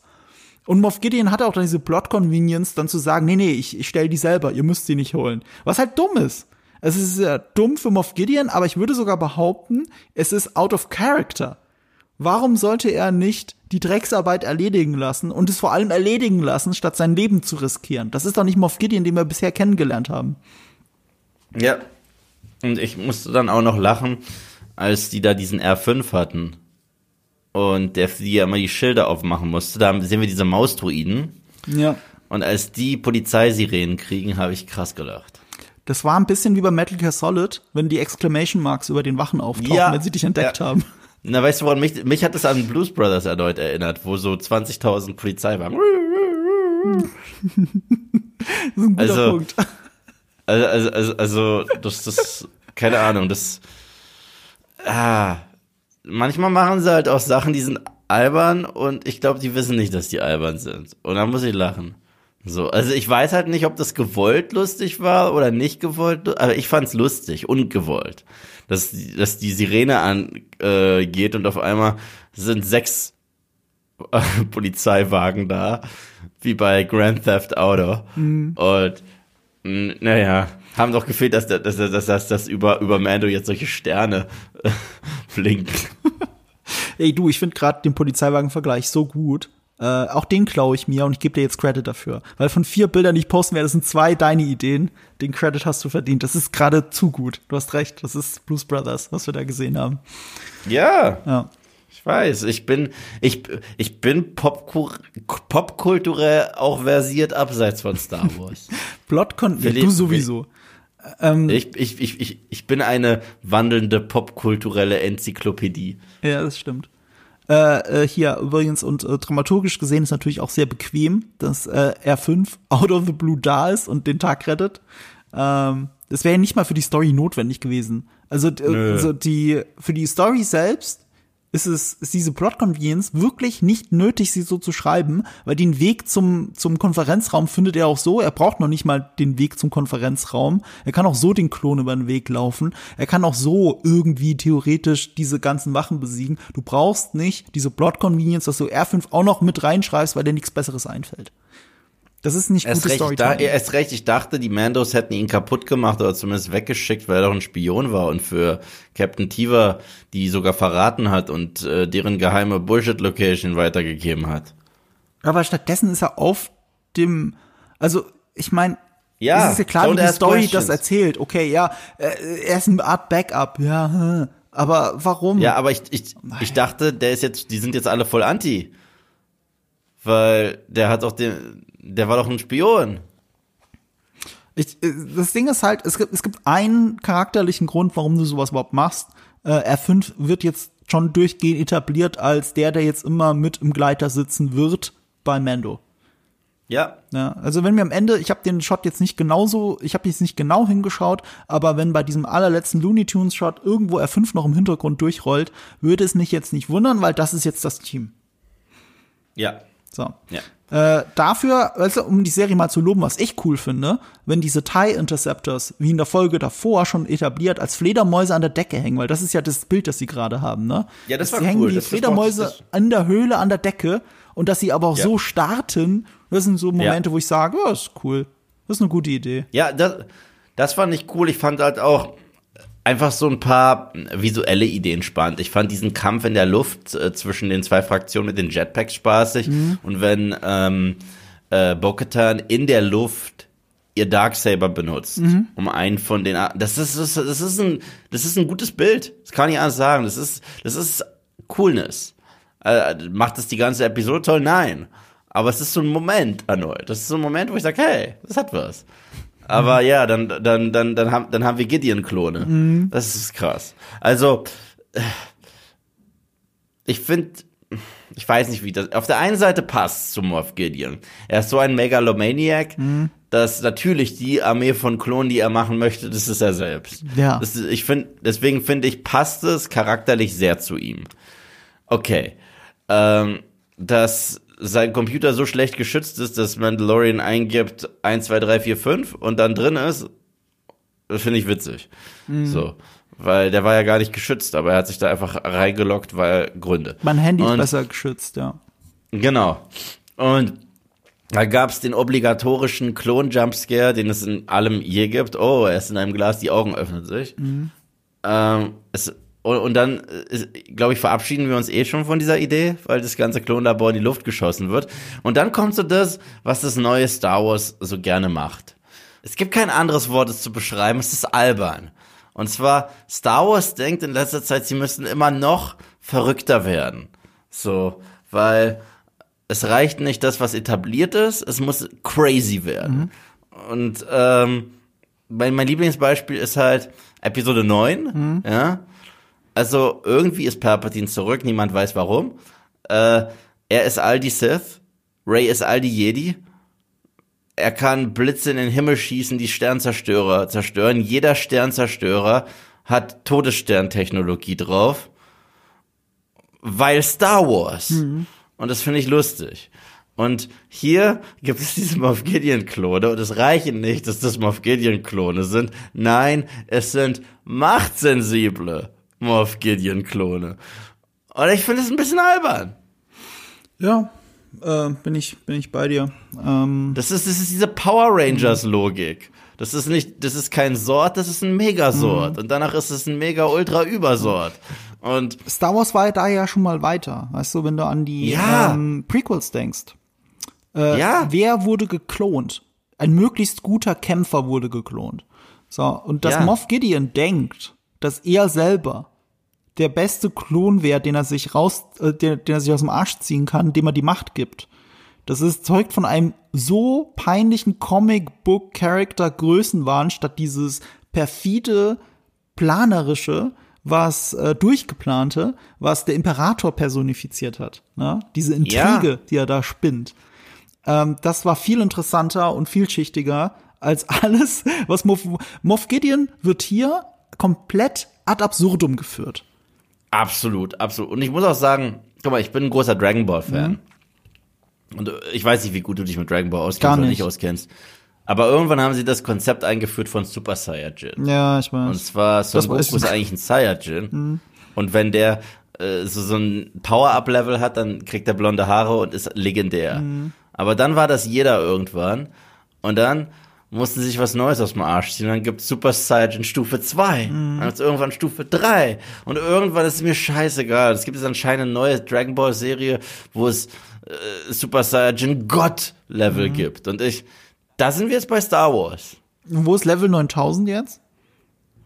Ach so, das war schon damals. Dieses It's over 9000. Das ist, äh, das war das erste Mal, als Vegeta und Nappa auf die Erde gekommen sind. Okay. für alle da draußen.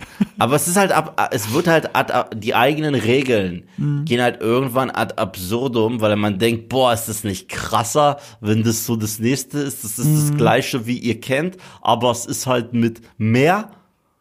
Und das war halt auch die Logik hinter äh, The Final Order. Ja, ja, das stimmt. Ähm, du hast erst, ähm, du hast erst die Macht als Religion, dann hast du auf einmal die Erklärung als Midichlorianer, dann hast du einen Imperator, der sich selbst klont und äh, dadurch noch mächtiger wird.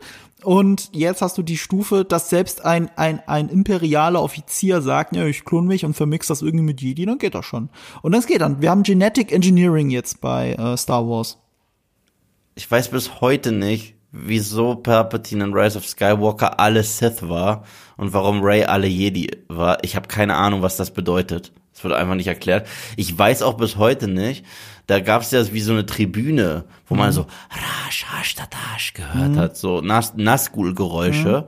Und ich weiß bis heute nicht, waren da wirklich Leute in der Tribüne oder nicht? Ja, was Oder waren ja das für Leute? nein? Leben die dort? Oder sind das die Sith-Anhänger, Keine die durch Ahnung. Galaxien verstreut Wa- sind? Wie sind warten die da die darauf? Ist es ein Orchester und er sagt, sobald es blitzt, alle im Chor, rasch, da, dasch, da, dasch. Ich habe keine Ahnung, äh, weil, weil wenn dann später Steine auf die knallen, dann gehen die ja nicht kaputt, dann sind die einfach nicht da. Mhm. Also ich weiß bis heute nicht, was das soll, aber ich sag einfach, es ist Star Wars. Und don't ask questions. Du läufst halt Gefahr, dass du eine Figur dadurch abschwächst. Also weil du sie albern machst. Und das, so war es ja bei Rise of Skywalker. Der Imperator wird ein bisschen albern dadurch. Äh, Ian McDermott hat aber, der gewinnt halt dadurch, dass wegen dem all, allem anderen, was vorher war. Aber ich finde halt hier erreicht Moff Gideon schon eine neue Stufe. Weil machen wir uns nichts Ja, vor, ja. super kreativ sind ja Dave Filoni und John Favreau nicht. Das das Beste, was sie mal haben, sind, ähm, sind ja immer, auch schon bei Clone Wars, sind Figuren, Figurenzeichnungen sind sehr oft Schablonen von anderen Figuren. Also ob es jetzt bei Ja. Rebels Thrawn ist, der ist nur eine Schablone, die irgendwo aus den Büchern ist und in den Büchern ist er noch wesentlich cleverer und perfider. So, also das ist das Abziehbild, das sie sich gezogen haben. Eine Ahsoka ist ähm, quasi so ein bisschen, was wäre, wenn äh, Anakin sich doch für das Gute entschieden hätte. So ein bisschen. Das, Ja. das ist so ein bisschen die Figur. Ähm, John Favreau hat ursprünglich eine Boba Fett-Serie schreiben wollen, hat sie aber umändern müssen, weil ein Boba Fett-Film in Arbeit war. Also wurde es The Mandalorian. Das ist auch, der ist ein Abziehbild von Boba Fett eigentlich. So, und das, das alles hast du da. Und was, sie, was haben die mit Moff Gideon? Machen wir uns nichts vor. Giancarlo Esposito ist Moff Gideon, weil er in Breaking Bad einer der besten Bösewichte aller, aller, aller Zeiten war im Fernsehen und von mir aus zusammen mit der Kinogeschichte. Na? Deswegen spielt er Moff Gideon, weil er so gut ist. Ja. Und am Anfang war er auch noch ein stark, hat man das stark gesehen oder vermutet bei Moff Gideon, ne? Er war sehr im Hintergrund, er war, ähm, ja, der, der Stricken, der Strippenzieher im Hintergrund, so wie äh, tatsächlich auch Gus Fring in Breaking Bad, bis er eben revealed wird. Aber Gus Fring ist eine interessante Charakterzei hat eine Charakter, äh, interessante Charakterzeichnung und sogar in Better Call Saul wirklich eine Charakterentwicklung, dass, dass er wirklich erst dort ankommen muss, wo er dann in Breaking Bad ist, obwohl er am Anfang so wirkt wie in Breaking Bad, aber er hat in Wirklichkeit eine massive Charakterentwicklung in Better Call Saul. Und Ja. all das, ne, sie können nicht damit umgehen. Sie nehmen sich schon Gus Fring als imperialen Sternenoffizier und du denkst so, was für eine geile Idee. Natürlich funktioniert das.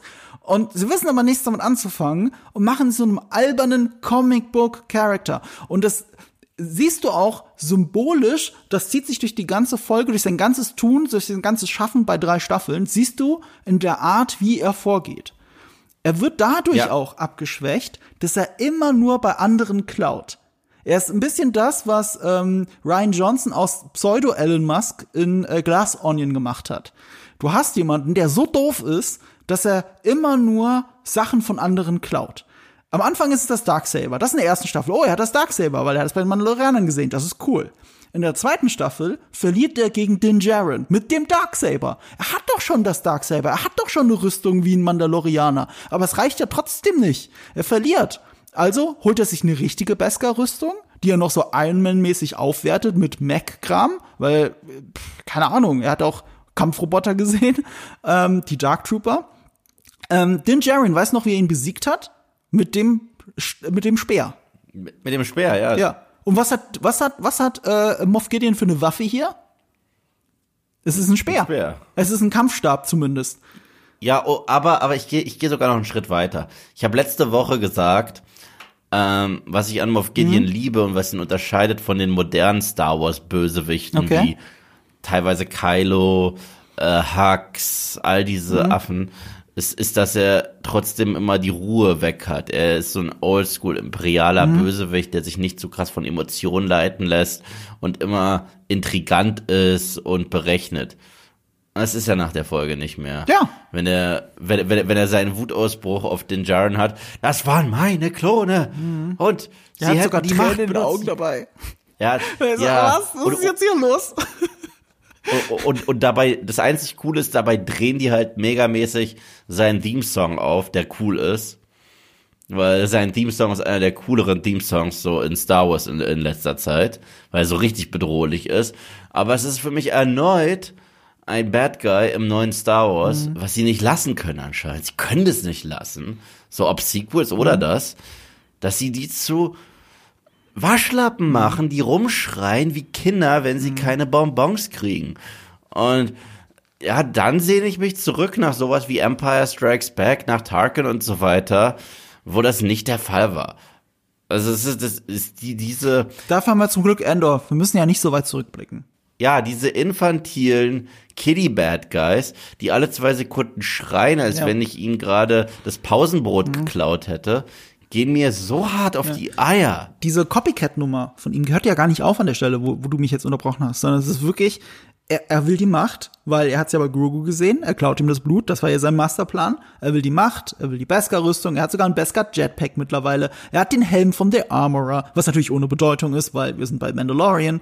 Also die gro große Charakterzeichnung, die die Serie, wenn überhaupt hat, ist, dass er deswegen lachhaft ist, ähm, weil er immer wieder Sachen bei anderen sieht und die dann haben will, wie ein Kind, wirklich wie ein Kind, äh, wenn, wenn, wenn du ihm den ba du kennst ja dieses Bart Simpson Beispiel, ne? Wenn Lisa erklärt, wie Kinder ticken und äh, also Bart Simpson es erklären will und sie Maggie den Ball abnimmt.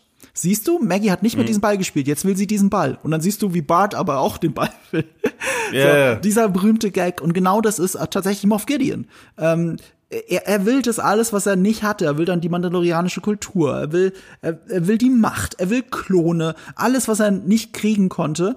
Und er ist wie ein Kind. Und das macht ihn so lachhaft. Das macht ihn so unglaublich Ja. lachhaft. Und das war so die nächste Stufe, die sie auf ihn draufgesetzt haben, bevor er noch so peinlich im Feuer verbrennt. Ja. Und das Darksaber ist am Arsch. Danke, dass ihr dieses seltsame Ding die ganze Zeit vor uns rum, rumgewedelt hat, dafür, dass das jetzt eh kaputt ist. Übrigens, du hast im, im Die Skript springen jetzt geschrieben, wirklich total Da, durch die Zeit, ja, aber du äh, hast geschrieben, Darksaber ist kaputt. Kaputt. Ja, kaputt. Weil es noch blöder klingt, habe ich es absichtlich falsch geschrieben. Ich fand aber, die, äh, ich gucke ja zurzeit diese Apes-Filme für den Rewatch, ne? Und als Bo-Katan da am Boden liegt, ohne Helm, grinst und sagt, Apes together strong, musste ich schon so ein bisschen dran denken. Ja, da, das, da spiegeln sich auch wieder zwei Sachen, die dramaturgisch für mich ein Problem sind, wieder. Das eine ist, okay, Bo-Katan ist jetzt, hat, ja, also wenn überhaupt hat jemand einen Character Arc in dieser dritten Staffel, dann ist es Bo-Katan.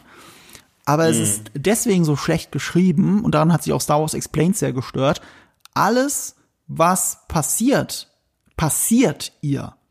Sie wird versehentlich Mitglied in diesem Kult, auch wenn sie vielleicht bewusst oder unbewusst diesen Helm nicht abgenommen hat. Aber dramaturgisch gesehen, für das, der Story, ist es so, dass sie versehentlich Mitglied wird in der Sekte. Und äh, sie hat auch versehentlich den Mythosaur gesehen. Sie, äh, sie hat äh, versehentlich hier den Helm verloren wieder. Äh, ihr hat The Armorer gesagt, sie soll den Helm abnehmen. The Armorer hat ihr gesagt, sie soll alle zusammenführen. Äh, Moff Gideon zerstört ihr das Darksaber. Ich meine, die Entscheidung für ihren Charakter zu sagen, das Darksaber ist ja egal, es ist nur ein doofes Symbol. Es ist nur eine konstruierte Waffe. Und das Wichtige ist, dass Mandalorianer zusammenarbeiten. Das ist ja die Message. Diese Message passiert ihr, weil die anderen ihr ja helfen. Wenn die anderen nicht gekommen wären, wäre die Message bedeutungslos. Sie selber tut nichts dafür für ihre eigene Charakterentwicklung. Sie trifft keine Entscheidungen. Das passiert ihr dramaturgisch und das schwächt es so ab. Das schwächt ihre eigene Heldenreise extrem ab, weil sie nicht vor Entscheidungen steht, sondern immer nur passiv ist. So ähnlich wie ähm, eigentlich Mando selbst ja durchaus passiv ist, weil er nur blind seinem Glauben folgt und es gibt nichts zu hinterfragen. Deswegen habe ich ja gesagt, es braucht diese Wendung, weil Mando eigene Entscheidungen braucht. Und die einzige eigene Entscheidung, die er getroffen hat, ist zu sagen, äh, ich adoptiere jetzt Grogu. Aber das ist ja ein Status quo, den die Serie doch in Wirklichkeit schon seit der allerersten Folge hat. Ja. The Return passt viel Absolut. besser, als wir alle wollten. Ähm, lass uns auch zu einer Sache zurückspringen, die mich an Call of Duty erinnert hat. Äh, weil er kämpft sich ja davor bis zu den Klonen Schild für Schild an diesen Wachen vorbei, was durchaus cool inszeniert war. Also da ist eine der Szenen, die mir Episode gefallen 1. haben. Das auch. Das hat natürlich sofort an Episode, das hat schon erinnert bei der Folge davor, dass es wie in Episode 1 ist. Äh, ist das auch einer für dich, äh, für dich einer der besseren Momente? So ging es mir zumindest. Ja, den Ja, fand ich okay. super. Hat mit dem Kampf auch ich mochte und ich mochte tatsächlich, äh, es war zwar ein bisschen albern, es war putzig, aber ich mochte dieses ähm, Din und Grogu zusammen gegen die Praetorian Guards. Ja, okay. Das hat ja immer noch mit dem Kampf zu tun. Das ist interessant. Das ist ja alles, was dir gefällt mit der Folge, hat mit dem Kampf zu tun, ne? Ja, ja, alles andere war auch nicht so. Ja, okay. Äh, bei den Schildern, ne? Das ist der Call of Duty Moment, den ich gerade gemeint habe, weil es gibt so einen Call of Duty Modus in 2019er Modern Warfare. Gibt es einen Modus, der heißt ähm, Gun Game. Nee, warte mal, ich glaube, den gab's schon lange vorher. Sorry, den gab's schon lange vorher. Der ist Gun Game. Das ist ein Modus und da fängst du an mit einem Messer oder sowas und dann bringst du einen anderen Spieler um und dann kriegst du automatisch die nächstbessere Waffe. Eine Pistole, bringst noch mal jemand um, kriegst keine Ahnung, einen Raketenwerfer, noch mal jemand um, dann kriegst du endlich eine Maschinenpistole und, so weiter, ne? Du mordest dich durch und kriegst immer bessere Waffen. Und wir haben ja schon immer wieder drüber gelacht, wie The Mandalorian ja doch durchaus so eine Videospiellogik hat. Die Sidequests, die Upgrades, die Armor-Upgrades, die er ja hat, von der ersten Folge an. Er, er läuft durch diese Serie und kriegt lauter Upgrades, neue Waffen, neue Rüstung und so weiter. Es fehlt da, es fehlt immer, dass er sie wie Link so nach oben hält. Und was passiert hier? Hier hast du diese Upgrades von Raum zu Raum. Er fängt an mit nichts, hat dann ein Messer, Schnitt, er hat dann ein Messer und ein Schild, Schnitt, er hat dann einen Kampfstab und ein Schild, dann hat er einen Blaster und ein Schild und dann hat er sogar zwei Blaster. Also es ist halt Ja. wirklich, es ist wirklich, es ist runtergebrochen das, was man Mandalorian durchaus vorwerfen kann, dass es schon sehr geschrieben ist wie ein dummes Videospiel, ein dummes Videospiel, nicht wie ein gutes Videospiel. So ist es halt geschrieben und äh, ja, das, das zieht sich knallhart durch. Ja, glauben Sie, dass Moff Gideon für immer weg ist oder kommt er nochmal zurück? Ach ja, witzig, dass du das sagst. Ähm, das mit den Klonen erinnert mich noch an eine andere Sache. Es gibt ja den schönen James Bond-Film Diamonds Are Forever. Äh, Diamantenfieber auf Deutsch. Und äh, der hat eigentlich schon fast als Running Gag, dass Blofeld lauter gesichtsoperierte andere Blofeld nicht Klone, sondern äh, ähm, äh, Doppelgänger rumlaufen hat. Und die werden dauernd umgebracht in diesem Film, ne? Das ist eigentlich schon ein Running Gag. Und daran erinnert es mich so ein bisschen Moff Gideon und seinen Klon. Und das Ding ist, es gibt jetzt schon die Fantheorie, und das, weißt du was, ich, ich möchte nicht mal bestreiten, weil ich traue dieser Serie mittlerweile alles zu, dass der Moff Gideon, der gestorben ist, einer dieser Klone ist. Weißt du warum? Wegen der Schnurrbartnummer? Wegen wenn der Schnurrbart fehlt und den Klonen auch. Oh nein. Es wird aber auch zeigen, dass das Genetic Engineering mit der Macht ja anscheinend nicht geklappt hat, wenn er so stirbt und äh, nichts mit Macht war. Äh, Ich weiß auch nicht. Äh, Es, es würde sich auch wieder charakterlich widersprechen, wenn das wirklich ein Klon gewesen wäre. Äh, Was dagegen spricht insgesamt ist einfach diese Serie, schon diese Staffel, schon die Staffel davor und äh, Ahsoka werden äh, Thrawn oder haben Thrawn vorbereitet. Und der kriegt ja sogar Ja. quasi einen eigenen Film. Man weiß noch nicht, ob es um Dave Filoni-Film um Thrawn geht. Aber machen wir uns nichts vor, es soll ja die Zusammenführung des Cinematic Universe von Mando sein. Also es wird wahrscheinlich um Thrawn gehen. Und ähm, jetzt, man muss ja auch mit Gideon irgendwann abschließen, damit es endlich in diesem Plot gehen kann. Ja, aber das würde ich dann auch scharf finden, weil die haben halt auch ein Fass aufgemacht, dass es eine Rivalität gibt zwischen Thrawn und Gideon und ich glaube, der wurden wir jetzt beraubt. Das stimmt auch weil, wieder. Ja, weil die bisher nur behauptet ist und nie gesehen wurde und das finde ich halt doof. ja das, das, das, das stimmt natürlich. Ah, So, ich mag äh, es, Rängekämpfe unter den Bösen zu sehen. Ja, an für sich schon, aber das haben wir halt beim Endor zum Glück. Ich Ja, meine, ja. bei Endor ist das doch Perfektion getrieben. Bei Endor ist das auf einem Game of Thrones Niveau. Das gibt's auch in Star Wars. Bei allem Gejammer über Mando. Deswegen habe ich ja gesagt, Mando ist immer dann am besten, wenn es einfach nur Case of the Week feel good ist. Weil dann ist es angenehm, eine angenehme, ein angenehmes Star Wars Geblänkel, das sich aus dem großen Ganzen raushält und einfach nur für sich steht. Und umso mehr Mando das verlässt, umso mehr Angriffsfläche hat es. Und das hat, das haben die letzten Folgen ja wieder gezeigt. Ähm, ich habe mir noch so ein paar Sachen aufgeschrieben, äh, ein paar Callbacks, ähm, als sie in dieser Höhle sind äh, mit den äh, Überlebenden der Mandalorianer und da blüht alles. Das sieht ja nicht nur so aus wie in Star Trek 2 Zorn des Khan, diese Genesis-Höhle. Äh, Es wirkt schon so, äh, erinnert vielleicht auch ein bisschen an Dune, an die Aqu- Aquädukte in der Wüste, wo die Fremen leben. Hat mir aber auch gezeigt, wie blödsinnig natürlich der Plot ist, weil wie können die keine Ahnung gehabt haben von dieser Basis von Moff Gideon und sogar einen Tunnel direkt dahin haben.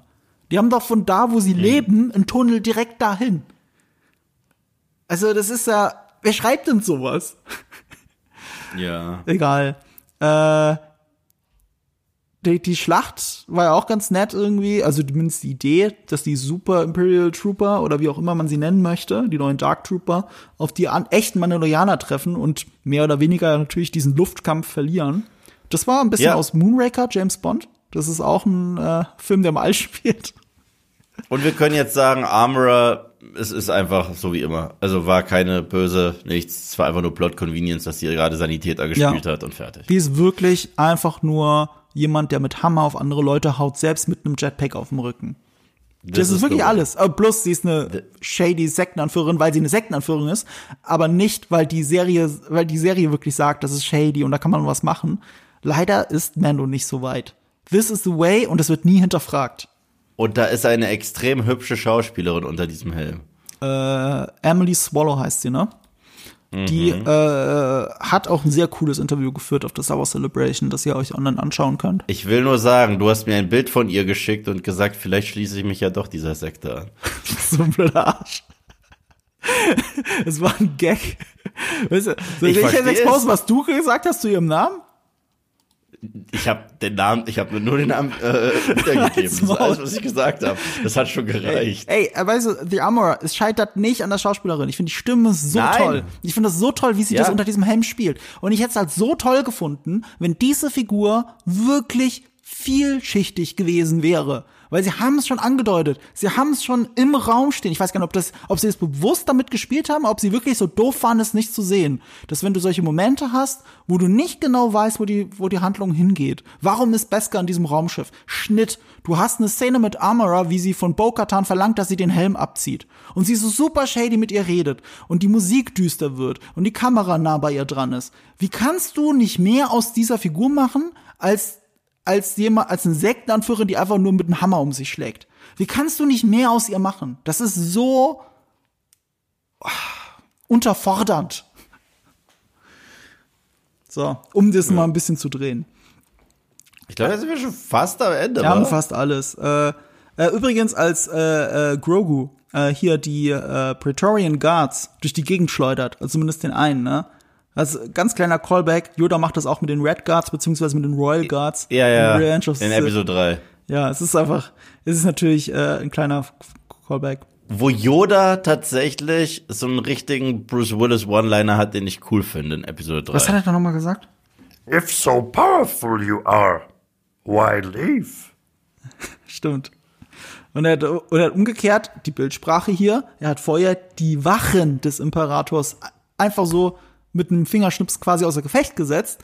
Dieser ach so mächtige Imperator hat Wachen, die sowieso nichts wert sind für Yoda. Ja. Also er, er hat das Gefühl, beschützt zu werden und die können ihn noch nicht mal beschützen. Das ist tatsächlich, ähm, äh, wie soll ich sagen, ne, so, so, so ein ausgestreckter Mittelfinger in Richtung des Imperators.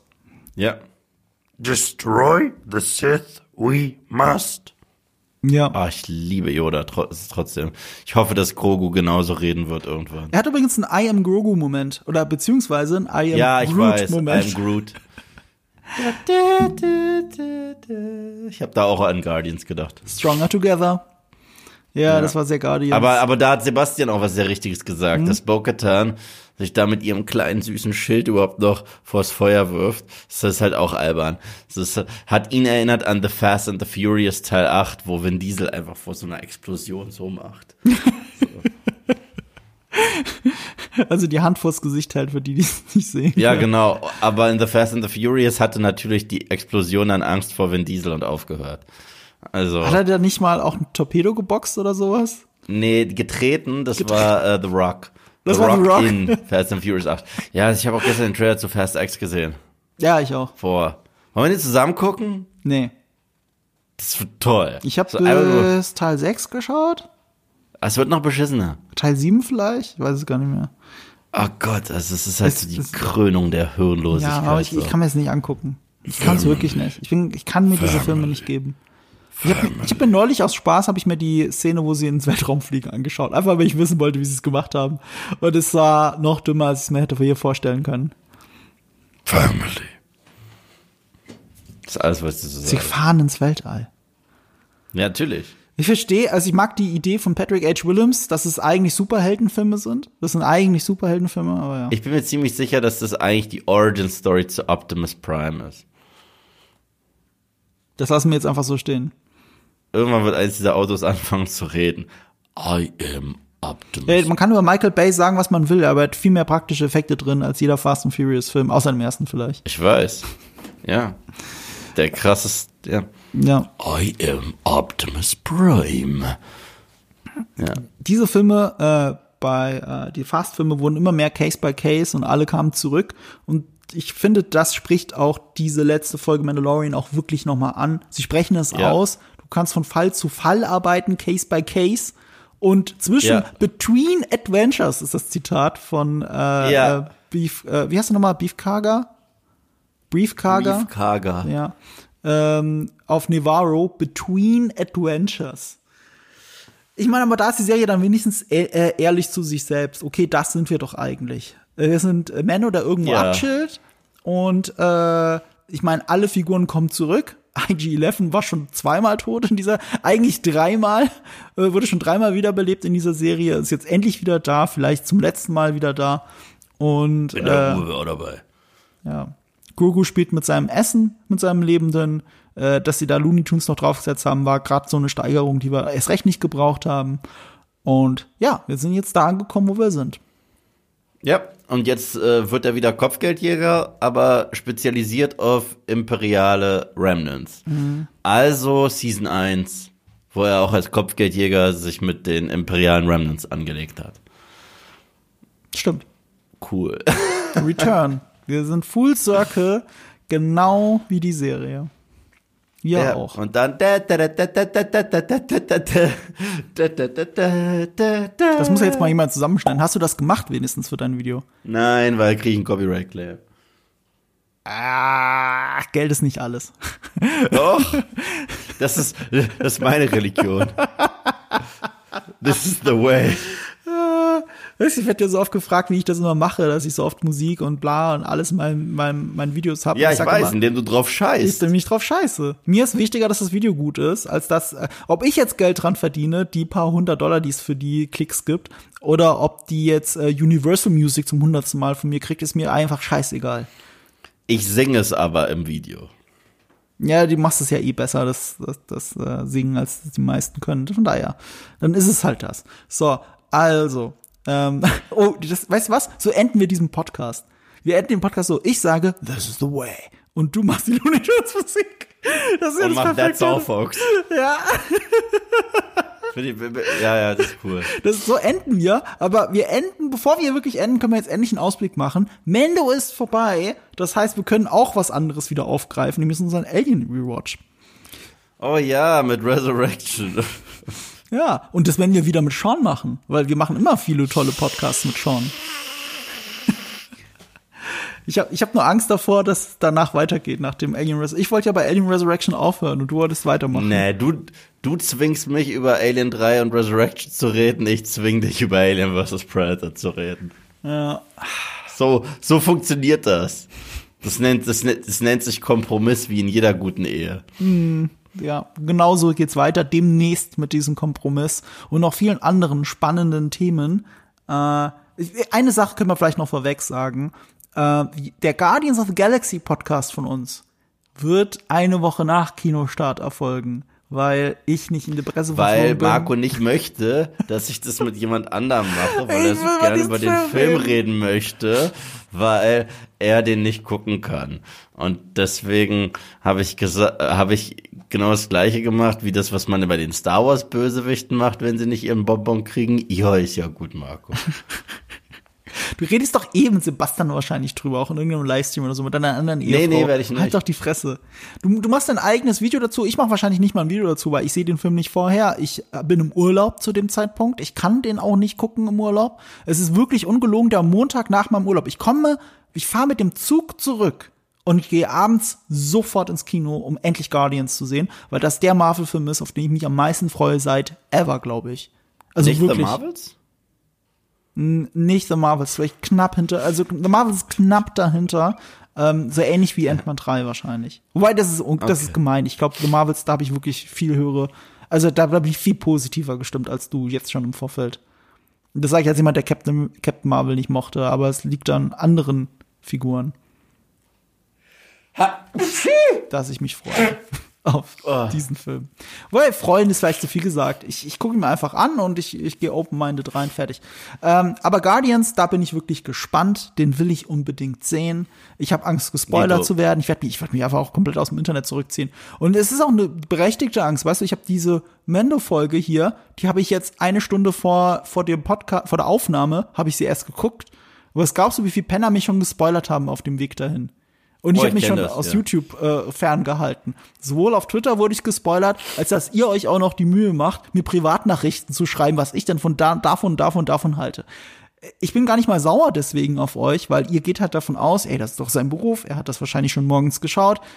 Ohne Witze, diese Folge kommt 9 Uhr morgens raus auf Disney Plus und ich habe um 9.30 Uhr die ersten Spoiler in meiner in Inbox. Es ist Ja. wirklich ein Graus manchmal. Warum muss ich das?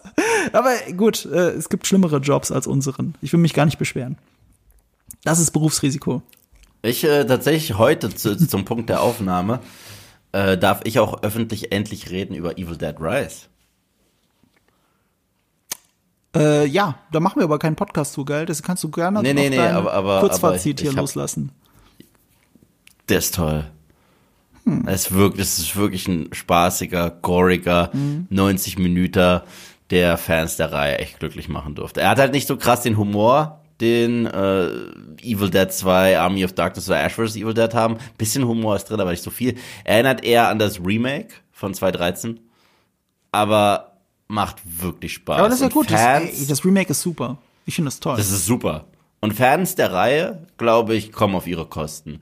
Also, und, und wenn es um Callbacks geht und, und Easter Eggs, dann ist es auch ein reines Zelebrieren. Aber nee, aber auf so eine Art und Weise, wie der Mario Brothers Film ein Zelebrieren ist, weißt du? Ich fand, ich fand den Film cool. Ich fand ihn wirklich cool. Vielleicht reden wir ja doch noch drüber, wenn ich im Kino nachhole. Das habe ich zumindest Ja, ich bin gespannt. Äh, erst recht, die, die, die, die Frau, die die Mutter spielt, die besessen ist, die ist klasse. die ist richtig super. Ah, okay, Ja. gut. Dann haben wir das geklärt. Äh, ich, ich sag dir auch noch, wie ich ihn fand, aber äh, wenn der nur so ist wie der 2013er, bin ich schon happy. Den habe ich sogar auf Blu-ray. Der, der, der 2013er war aber heftiger, fand ich. Also der, der war definitiv heftiger. Ich habe den im Steelbook 2013er. Blu-ray, habe ich den. Der ist cool, der ist wirklich cool. Ja, ich mag den auch sehr gerne. Okay. Äh, dann enden wir, wie wir gesagt haben, dass wir enden. Nämlich ich sag dieses super pathetische This is the way.